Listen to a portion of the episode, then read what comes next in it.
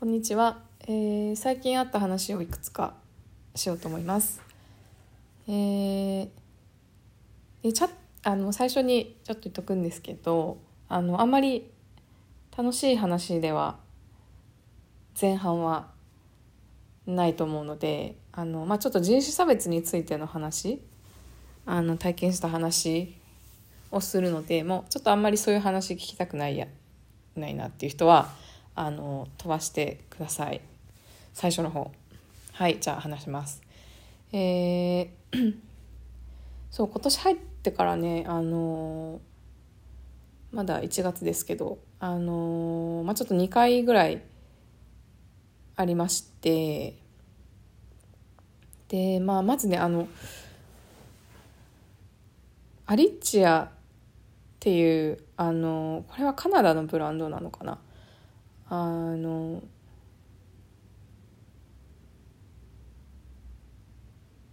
まああのブランドがありまして。で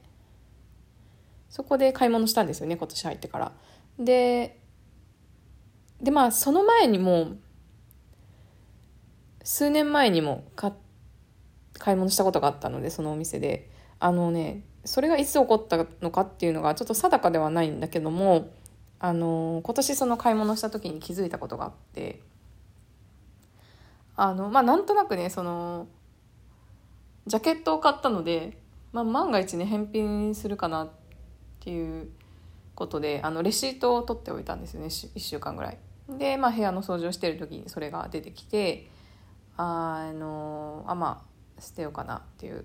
感じでなんとなくそのレシ,、まあ、レシートってねそんな見ないじゃないですかあんまり。隅々まで。でまあなんかパッと、まあ、なんとなく無意識に眺めてたら私の名前が書いてあったんですよね。な書いてあったというか。でで、まあ、確かにその買い物をする時に電話番号を聞かれるんですよ。で「ああころみさんですね」みたいな感じでなんですけど。でで、まあ、今回買った時もね、あのー電話番号はって聞かれて答えてで「あころみさんですよね」って言われて「あはい」って言って、まあ、お会計してっていう感じだったんですけどあのまあ、そこにそのねフルネームで名前が書いてあったんですよね。コロミチェンって書いてあったんですよ。でこれっていうのがでそのお店で本当に一番最初に買い物をしてプラスその今の電話番号だった時っていうのを思い出してみると多分2017年なんですよね。2017年だよな。だと思います。その前にはねあのー電話番号を持ってなかったのでその時は。多分2017年だと思うまあまあまあ思うんですけどなので 本当に一番最初に登録したっていうのはそれぐらいなのでもしかしたら、ま、もしかしたらというかまあ most likely その時ですよねでもねその、ま、記憶をたどるとなんかねそのファーストネームしか聞かれなかった気がするんですよね電話番号と。でまあまあその、ま、100歩譲ってフルネームで、あのー聞かれてたと考えてもその私の本名ってそのチェンっていう名前とは程遠いんですよね。長さも違うし最初のアルファベットも全然違うしその、まあ、聞き間違えたにしてもあの響きがもう全然違うからそのなんていうんですかね。例えばその韓国の名前でチェっていう名字ありますけどあチェですって言ったのをチェンって聞こえちゃったとかならねわかるんですけど例えばあのじゃあ佐々木ですとか高橋ですって言った高橋ころみですとか言って言った時にまあチェンには聞こえないですよねどう考えても。でまあそれほど聞き聞なんていうんですか？聞き取れてなかったらそもそも聞き返すしみたいな。でまあいろんなパターンを考えてみたんですけどでもう一つ思ったのがあのそのね彼らのそのシステムがわからないからあれなんですけどその私の記憶ではそのファーストネームしか答えてなかった気がするんだけども、まあ、例えばそれが仮にねこれは本当想像の話なんですけどこう空欄でで今回買い物した時になんかその埋めなきゃいけないって思ってねその適当にそのキャッシャーの人がチェーンってまあ私アジア人なので入れたのかなっていうのも考えでそれが何でかっていうとそのなんかね電話番号聞かれてそのそれをチャチャチャってタイプして「あコロミさんですね」ってなった後にもうなんかカチャカチャやってたんですよ。だからでも分かんない。それは本当にその時はぼーっとしてたから。でなんかそこであの今やけに時間かかってるなっていうかそのまあそそんな言うほどなんですけどまあなんかそこにちょっとなんか空白の間があってなんかカチャカチャやってたのででも分かんないですこれは本当に。だからまあ今回かもしれないしそのもともとあった登録のところに今回そのキャッシャーの人がねレイシストであの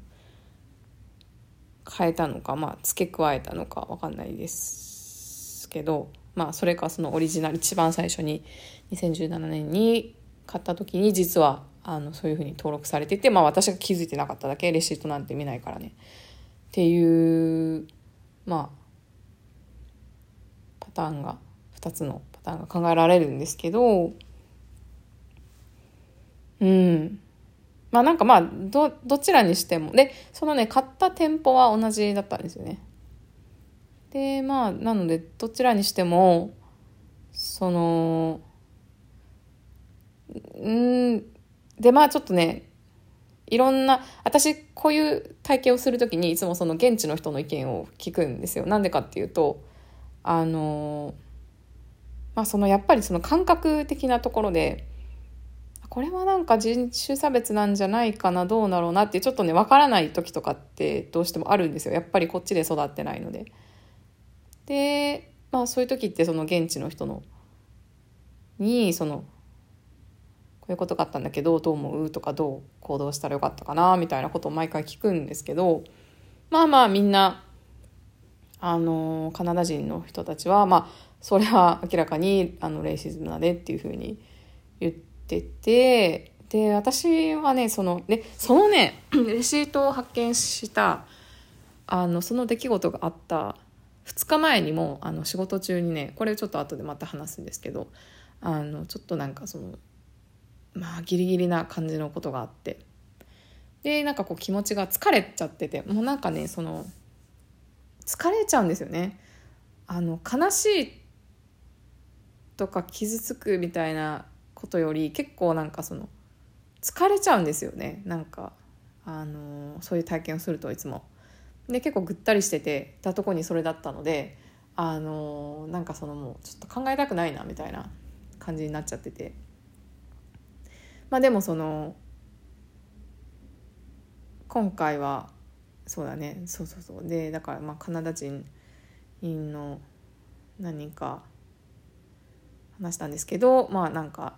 みんなの意見としてはやっぱりあのそのまあ、少なくともステアストその誰がやったっていうのは分かんないかもしれないけどもストアのマネージャーとあのお店のその責任者の人と なんか話まあ、話すか、まあ、いな何かしらねそのコンタクト取って連絡してこれはどういうことだっていうふうにまあ話した方がいいんじゃないっていうのはみんな言ってたんですけど、まあ、ちょっとその時は本当にそれが1週間前ぐらいかな。そうそうちょっと気力がなくって。でまあ1週間経つんですけどまあまあそうですね。いまだに何もしてないんですけど、まあ、どうしようかなってちょっと考えてる。感じですね。なんかそうそう。うん。でまあまあ言わなくても分かると思うんですけどちょっと説明をするとその何が差別かっていうのはそのなんか中国人にだとその思うことがななんて言うんですか？まあ分かりますよね。あのなんていうの？そのそな何人でもまあいいんですけど韓国人でも中国人でも。なんかその見た目だから見た目でそのまず判断するっていうことがダメだし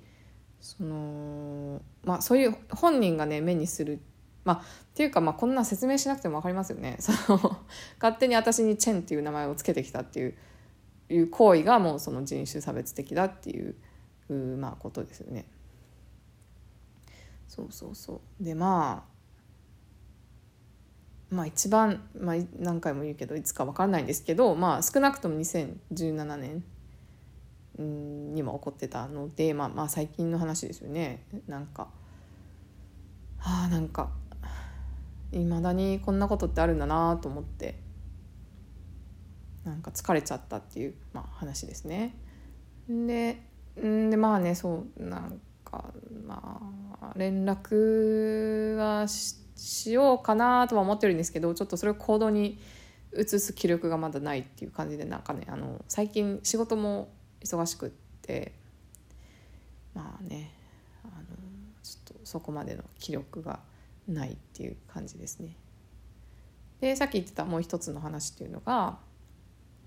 あの、まあ、仕事中にあのとあるあのお客さんを施術してましてでその方っていうのは女性で、まあ、白人の方ね。でまあその施術中にあのその方の、まあ、彼氏と思われる方があの途中から入ってきてで、まあ、隣に座ってこう2人で話しながらみたいな感じだったんですよね。でで、まあ、これはなんかねちょっと私の予想なんですけどなんかその、まあ、すごい喋るので2人であの結構この体をね動かしちゃうんですね話す時ってこう人間ってやっぱ無意識に体を動かしてるので結構そのネイルって細かいことが多いのでその特にそのなんかアートをねしてる時とかなんていうのはあの動かれちゃうとねあの施術がちょっと難しいっていうのがあってその動かないようにっていうのをお願いしたんですよね。でまあこれ私の予想ですけど多分だけどその彼氏と思われる人はなんかそれが気に入らなかったのかな。まあ分かんないです。かなってまあちょっと思った。だけども。でまあなんかそこからねそのなんかあのー、多分ですけど TikTok 私 TikTok を持ってないのでなんかそういうあの多分そうだと思うっていう話なんですけどあのなんか短いビデオバババってこう流し出してその彼氏がね。でまあなんかそのその中にまあそのなんかそのまず流してるビデオ自体がそのあのアメリカ人の多分フィリピン系の方かと思うんですけど、まあ、アジアのアジア系の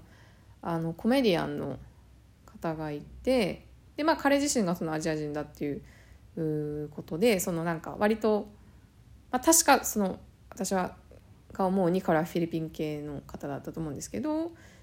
そのまあ他のアジアの国韓国だったり日本だったりっていうのをあの、まあ、ちょっとそのネタにしてっていうかねそのあの 北米ってあるじゃないですかそのスタンドアップコメディみたいなあのスタイルが。そうそう。結構そのなんかギリギリなジョークも交えながらみたいな。でまあなんかその人の動画を流し始めてでまあまあまあそれは全然何も思わないですけどねその人も、まあ、お笑いでっていうことでやってるんで。で、まあ、何も気にしなかったんだけどでなんかねその途中でなんかその流れてきたあのビデオの中でなんかそのどういうその画面は見えないしねその音だけ聞こえてくる状態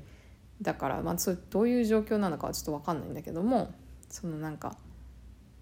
まあ、はっきり聞こえたのが「We don't need any Asian people in this country」っていうのが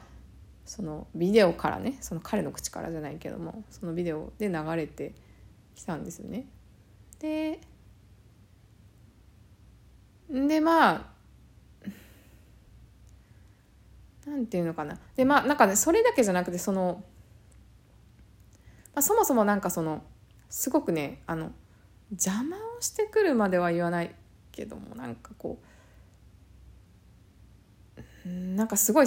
彼がいることによってなんかすごいねものすごくその男性が彼一人だけだったんですけどその時お店の中に。ものすごいこのものすごいボリュームの声でわーって喋ったりとか笑ったりとかなんかとにかくその彼女を笑わせよう笑わせようとしてなんかなんかねふざけるんですよね。でなんかすごい、まあ、私たちは施術してるのにそのすごいこう近くに何て言うんですかこの私がこう施術してる手の真横にこの携帯持ってきてとかなんかすごい近くまで来たりとかしてなんかまあ無意識かもしれないけど私はちょっとねそのなんかこの人は意識的にやってるのかなみたいなちょっと感じもあったりしたんですよね。なんなんなんだろうなみたいななんか、まあ、嫌がらせまでいかないけどなんかこの人なんかなうんみたいな。でで極めつけにその流れてきてビデオが。ででまあまああのー、まあありますよねあのー、そういう私インスタグラムは持ってるんですけどそのインスタグラムでもランダムにこう自分の意図で見てるわけじゃないビデオとかも、まあ、流れてくるじゃないですか。でまあそういうのかなって、まあ、思ったけどもなんかそれにしてもその、まあ、ちょっと普通の人だったら一言なんか言うんじゃないかまあ私だったらねって考えるとその自分の彼女を施術してるネイルテックが目の前でね彼もものすごい近くにいるから目の前で。でアジア人がいてまあアクシデントだったとしてもね、まあ、私はなんか恋じゃないかなっていうふうにちょっと思ったりもしたんですけどなんかそのまあ一言言うんじゃないかなと思ってその私だったらと考えたらあのあごめんごめんねっていうかその「I'm sorry」なんかなんていうかなあのあそんなつもりじゃなかったっていうかそれなんかこれはちょっとなんかあのランダムなビデオであのなんかその意図したものじゃない。ななんかちょっと日本語で言うとなんかおかしいけどあの、まあ、とにかくそのあもしねなんかそのなんかアンカンファタボだったら「ごめんなさいね」みたいなとか途中でね止めたりとかねすると思うんですけどまあなんかその止めることもなくずっと流しててでなんかね日本人がなんたらかんたっていうのもなんかその言ってたんですよね。そのなビデオの中で。でまあ分かんないですよ。私が日本人っていうのももしかしたら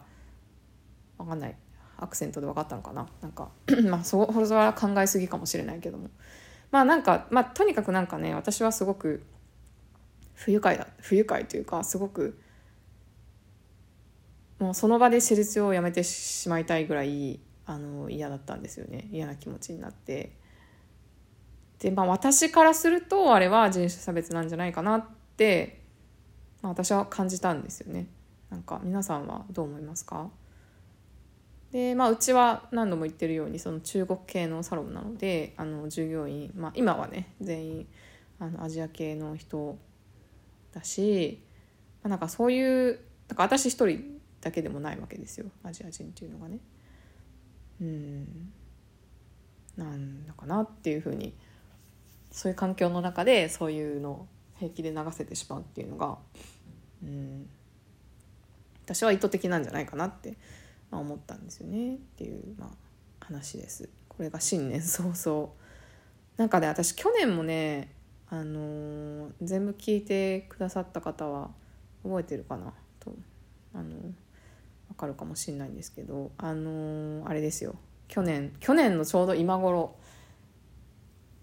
にあのー、同じマンションに住んでるあの男に唾を 吐きかけられたっていうね。であのこの目をつり上げるジェスジェスチャーをされたっていう。あれもねちょうど1月の今頃に起こったんですよね。なんなんなんですかね。まあまあそれがこと。であとはねあの最近あの昔昔というか去年あの付き合ってた彼氏がいるんですけどあの私はあの普通はそのもう関係が終わったらあのまた会ってみたいな友達としてね。っていうことは全然ないんだけども。まあなんかその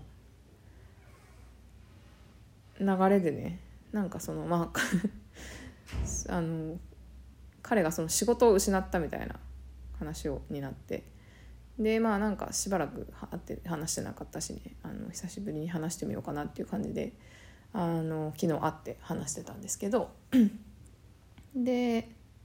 まあ、その人っていうのが、あの彼も移民でフランス人国籍は、まあ、国籍はとかフランス人なんですけど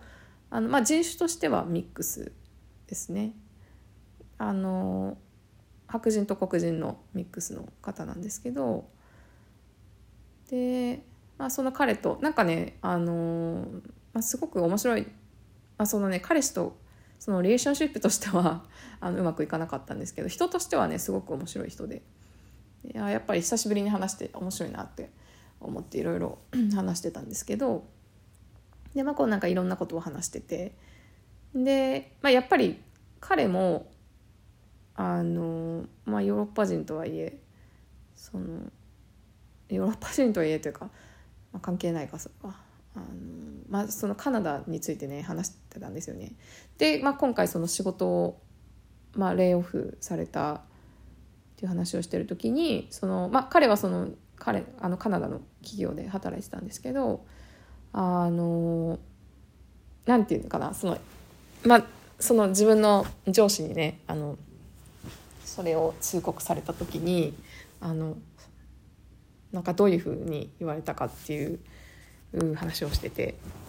で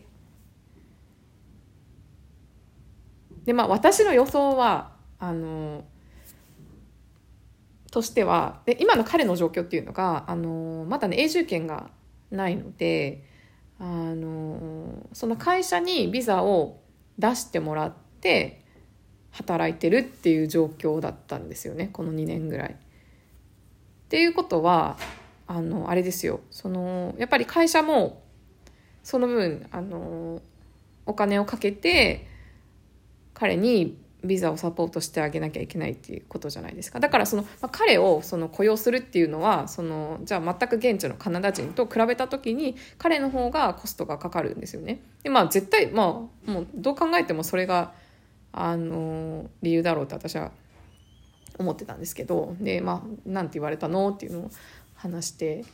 た時にそのまあ要はその成績が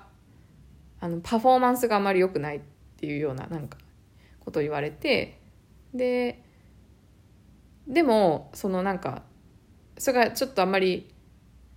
理にかなってないあのメイクセンスしないみたいなことを彼は思ったですよね。でそれが何でかっていうとあの最近そのお給料をねあの会社が上げたばっかりだったんですよね。上げたしそのどれだけその会社が 彼をキープしたいかみたいなことをすごくあのなんかこう言ってきてたんですよね。で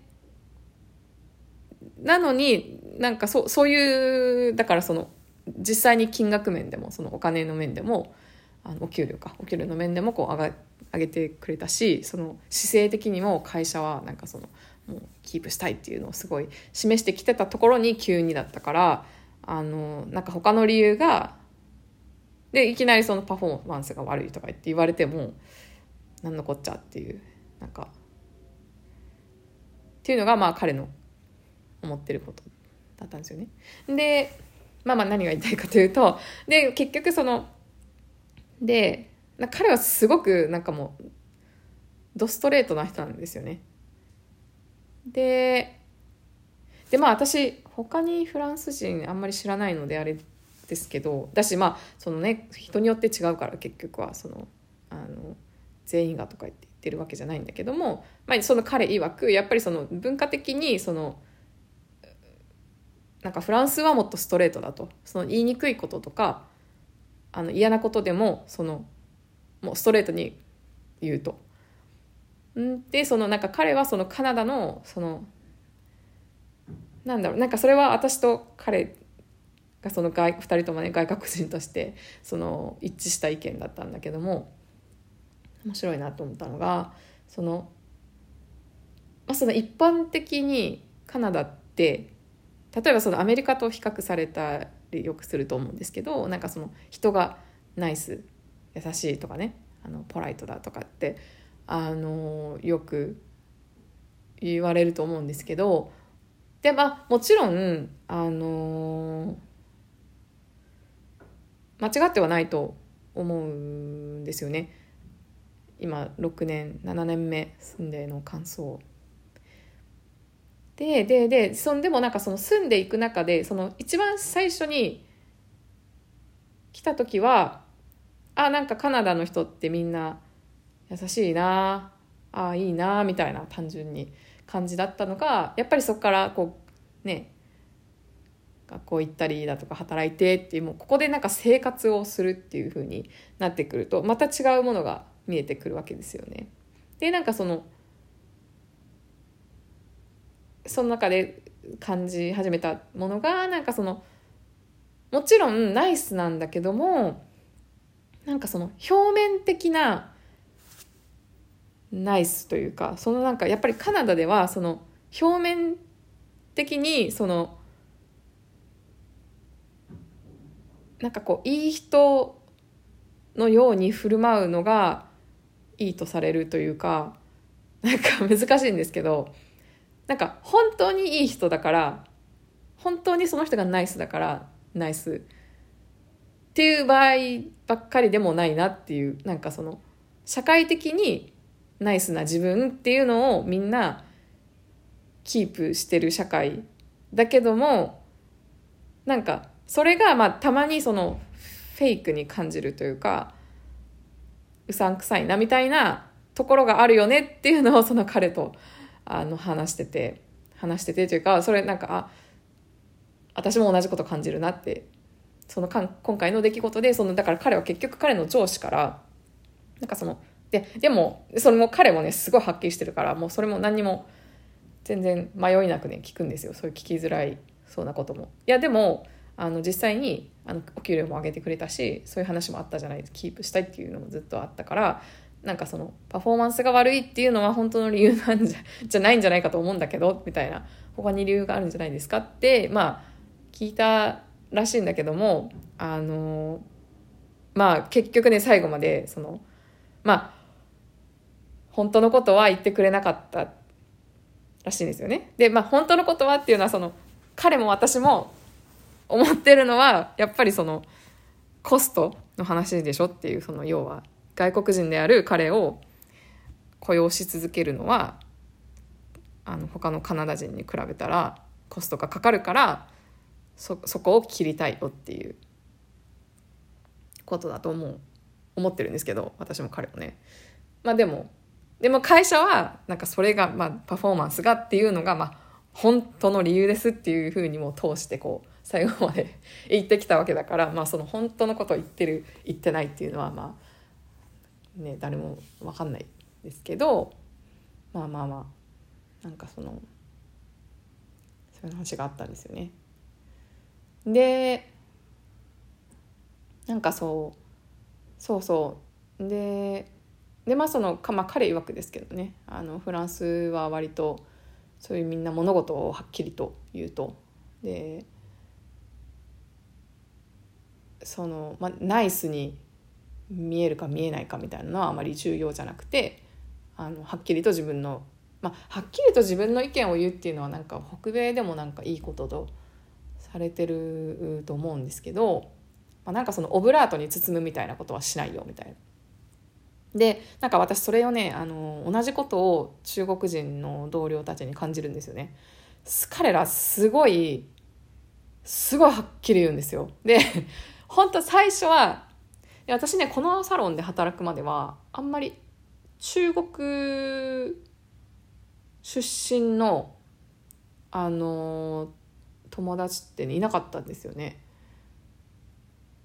そうそうまあ台湾とかはいたかな。そうだから本当にその中国中国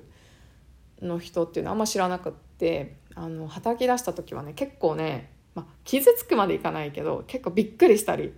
あのえー、なんかそんな なんかそんなはっきり言うんだみたいなあの結構カルチャーショックだったんですけど私今はねそれがすごく大好きでで何て言うんだろうなそのまあ彼らとその毎日過ごす中でも今はねあの完全に分かってるんですよ。その彼らがそのネガティブなこともポジティブなこともその包み隠さずバッとストレートに言う。っていうのはそのまあそれがネガティブなことの場合まあもちろん傷つ、傷つくまではいかないけどね。ああみたいな時はいまだにあるけどもでもそれってなんかなんででもそれがいいって思うかっていうのはそれでも。あのなんかそこに傷つける意図とかが別にないからなんですよね。その嫌味で言ったりとか。あのそう。だから結局なんかそれに慣れてしまうとなんか裏表がねないっていうかそのもうストレートで分かりやすいんですよ彼らって。そうそれがね私はすごく好きなところなんですよね中国の文化の。そうそう。でまあなんかそ私がそのそういうあの例えばっていう話をしててまあなんかそのフランスも割と似たところがあるねっていうのを言っててで逆にその私そのなんかねそのカナダ人のナイスさっていうのと日本人のこのナイスさっていうののなんかその正確性性格が似てるんじゃないかなってなんか思っててなんかこう日本も、まあ、よくね日本人ですとか言って言うとあ日本大好きでみんな礼儀正しくて街が綺麗でとか言ってすごい称賛されるわけですよ。で、まあ、それはねそれももちろん間違いじゃない街綺麗だしあの人も礼儀正しいんだけどねなんかその日本人はみんな優しくてとか言ってすごくね言われるんですけどでもそれも同じじゃないですか。あの日本人はそのなんかそのまあね優しいんですよ。優しいと思う。確かに。優しいと思うんだけどもなんかその優しさとか礼儀正しさってあのまあ時と場合によってはこのなんかフェイクである時もあるというかうんなんかそのフランス人とか中国人が持つなんかストレートさみたいなのはなんかカナダ人。まあこれ本当に何人とか言ってこれもう100億回から言ってるんですけど そのまあ全員っていうことを言ってるんじゃないんですけどっていうのをまあちょっとあの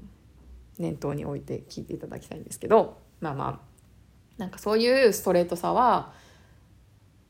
まあまあないかなっていうなんかまあそれ思ったっていう話ですね。そうそう。そうだからねなんか面白いですね。あのカナダにいると本当にその国もバックグラウンドも違う人がいてそれぞれそのカナダっていう国の感じ方も違うんでね。そう。でまあまああと彼と話してたのがでお互いで、まあ、彼はねこれから永住権を申請するっていうところなんなんですけどで多分ねギリギリその彼はエクスプレスエントリーで行くっていうことだったんですけどあの今ねそのポイントがね結構高いんですよね。私がその申請を考えてた時ってえっ、とねその足切りポイントっていうのが470すごいあのスペシフィックな話になっちゃうんであのカナダ永住とかちょっと関係ない方は何のこっちゃっていう話かと思うんですけどそのポイントがね470点とかだったんですけど今はねそのなんかドローイングがしばらく起こる行われてなかったっていうのが多分原因なのかな。その500点台らしいですねまだ。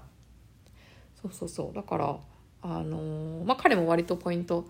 高い方ではあると思うんだけどなんかギリギリ足りないかなみたいな話をしててそうそうそう。あの、でまあその中でまあだから、まあ、万が一、まあ、絶対大丈夫だと思うんですけど、あの永住権が取れないっていう可能性もまあないわけではないよねっていうふうに話しててでもそのなんかあの私も彼もその結局は日本もフランスもあの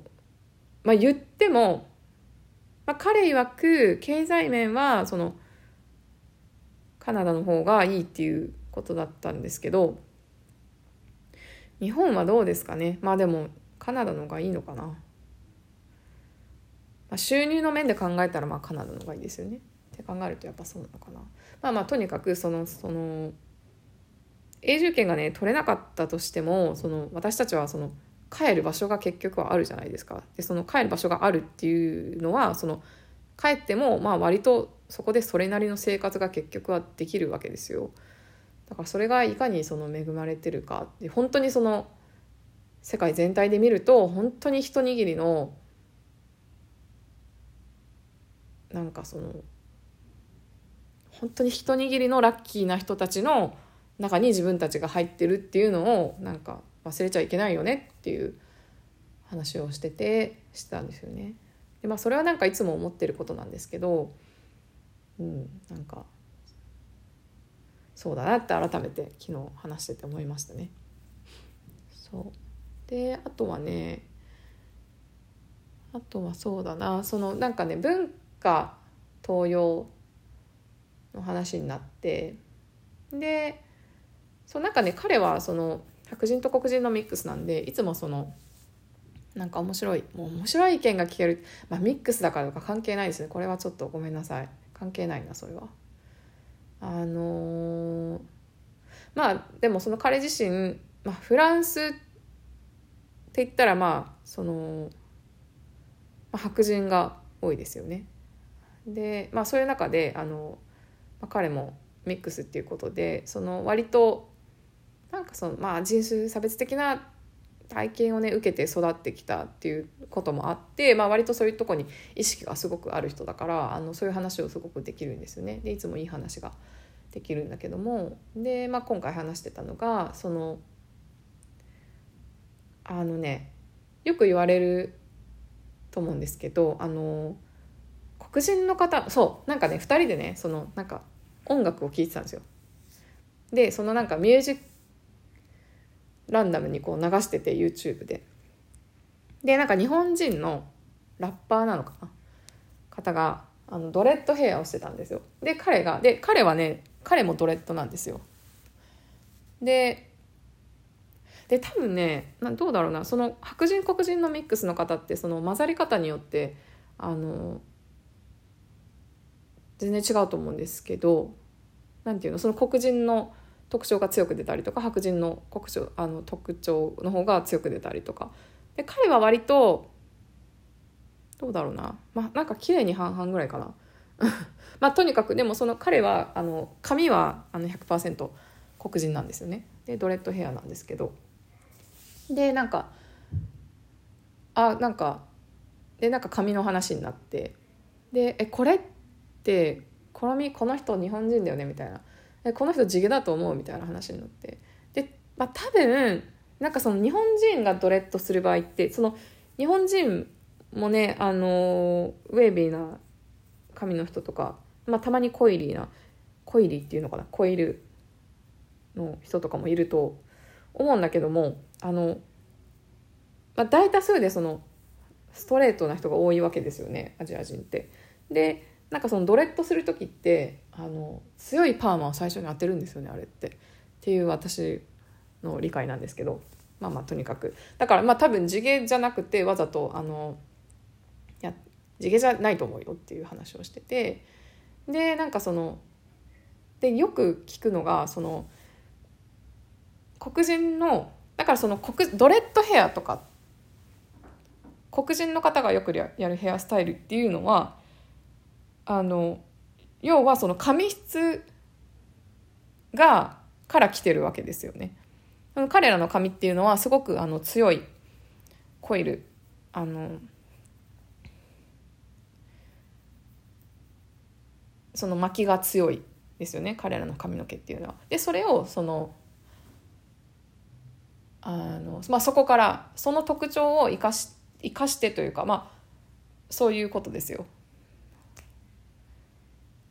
だからでなんかだなのでその、まあ、そういうところから来てるわけですよね。でだからそのドレッドヘアをその黒人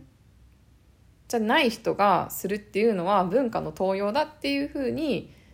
っていう意見を持ってる黒人の方っていうのが結構いるんですね。でまあなんかその話を今までしたことなくってあなんか彼はどう思ってるのかなと思ってでなんかその話になって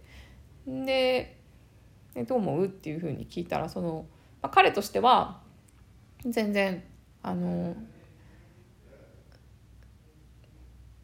それは文化盗用だと思わないっていうふうに言っててで私もこれは同じ意見だったんですよね。でなんでかっていうとまあなんだろうなその例えばその私は髪が黒いんですけどこれをブリーチして金髪にしても白人の文化の盗用って絶対言われないじゃないですか。言われないですよね。とか逆にそのちょっと日本に住んでて住んでる方はねあんまちょっとピンとこないかもしれないんですけどその、あ、なんかね黒人の方にのその髪の毛にまつわる文化とかカルチャー一緒だな文化とかカルチャー。のカルチャーっていうのは何て言うんだろうな。結構まあなんかセンシティブな面があるっていうかね。なんか私もその当人じゃないのであのちょっとうまく話せないですけど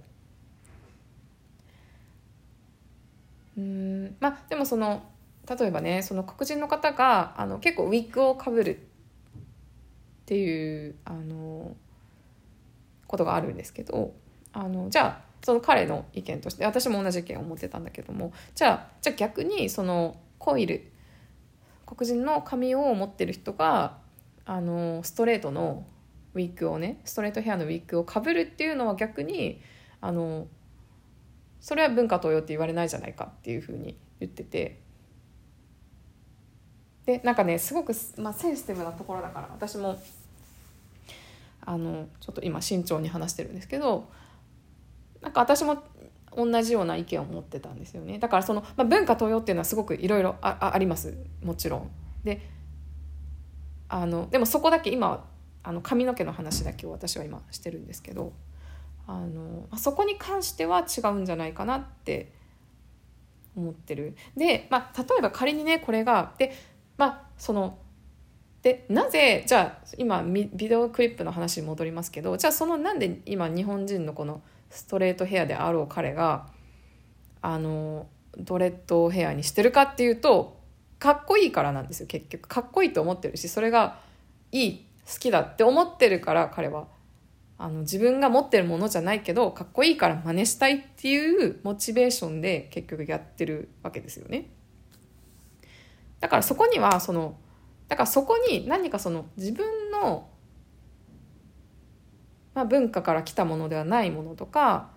その自分のにない身体的特徴を真似たりだったとりとかする時にあの結局そこにその好きだっていう気持ちとかかっこいいとかなんかリスペクトがあってプラス理解があればあのーいいんじゃないかっていうふうに思うんですよね。そう。でまあこれもまた全く同じ意見でそうそうそう話してたんですけど。でじゃあその悪い例としてあの私が挙げたのがこれ知ってる方もいると思うんですけどあしかも前のポッドキャストでも話したかな。前のっていうかかなり前な何回目かの。あのキム・カーダシアンがあの下着のねブランドをあの立ち上げた時にあの最初「着物」っていうふうにあの名前を付けたんですよね。ででこれがあった時にその、まあ、割とね普段おとなしい日本人がものすごくその、まあ、ソーシャルメディア上でねめちゃくちゃ怒ったんですよねみんな。でで私もこの時はすごく腹が立ったんですよ。でこれがなぜかっていうとあの、ま、私そのキム・カーダシアン自身のことはあまり知らない知らないっていうかもちろん知ってますよ誰かってのは知ってるけどその別にそんなに彼女が好きでとかいうわけじゃないのでそのどういうことをやっててとか詳しく知ってるわけではないんだけどもまあその分かってることとしてはまあすでに彼女はあの有名で、まあ、お金持ちの方ですよね。でその自分の下着のブランドを作って、まあ、そそこからまたお金を作ろうっていうことをまあしてたわけじゃないですか。で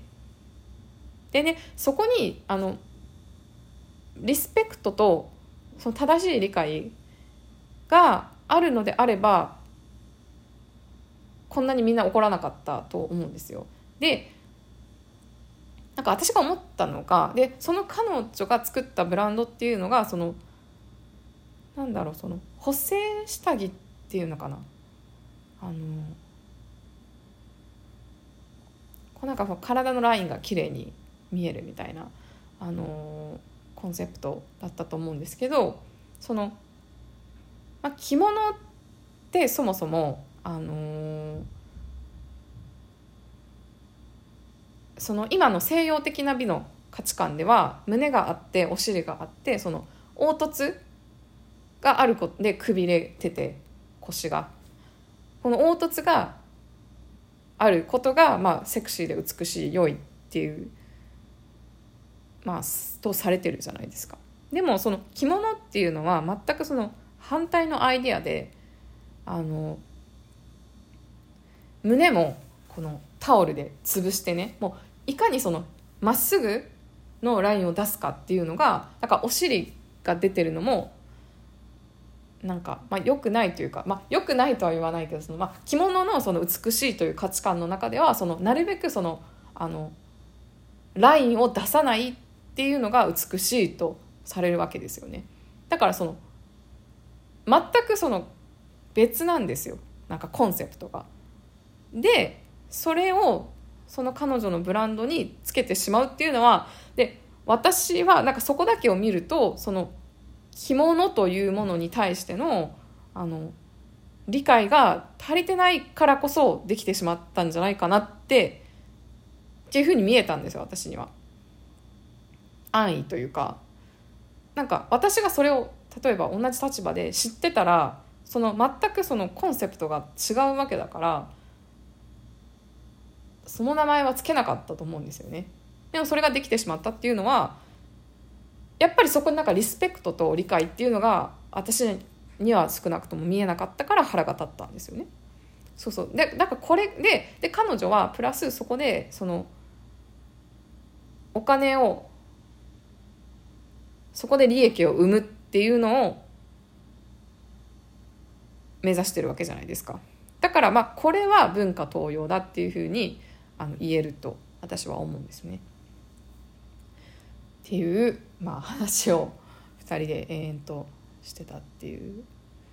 話ですね。皆さんはどう思いますか？なんかどこからが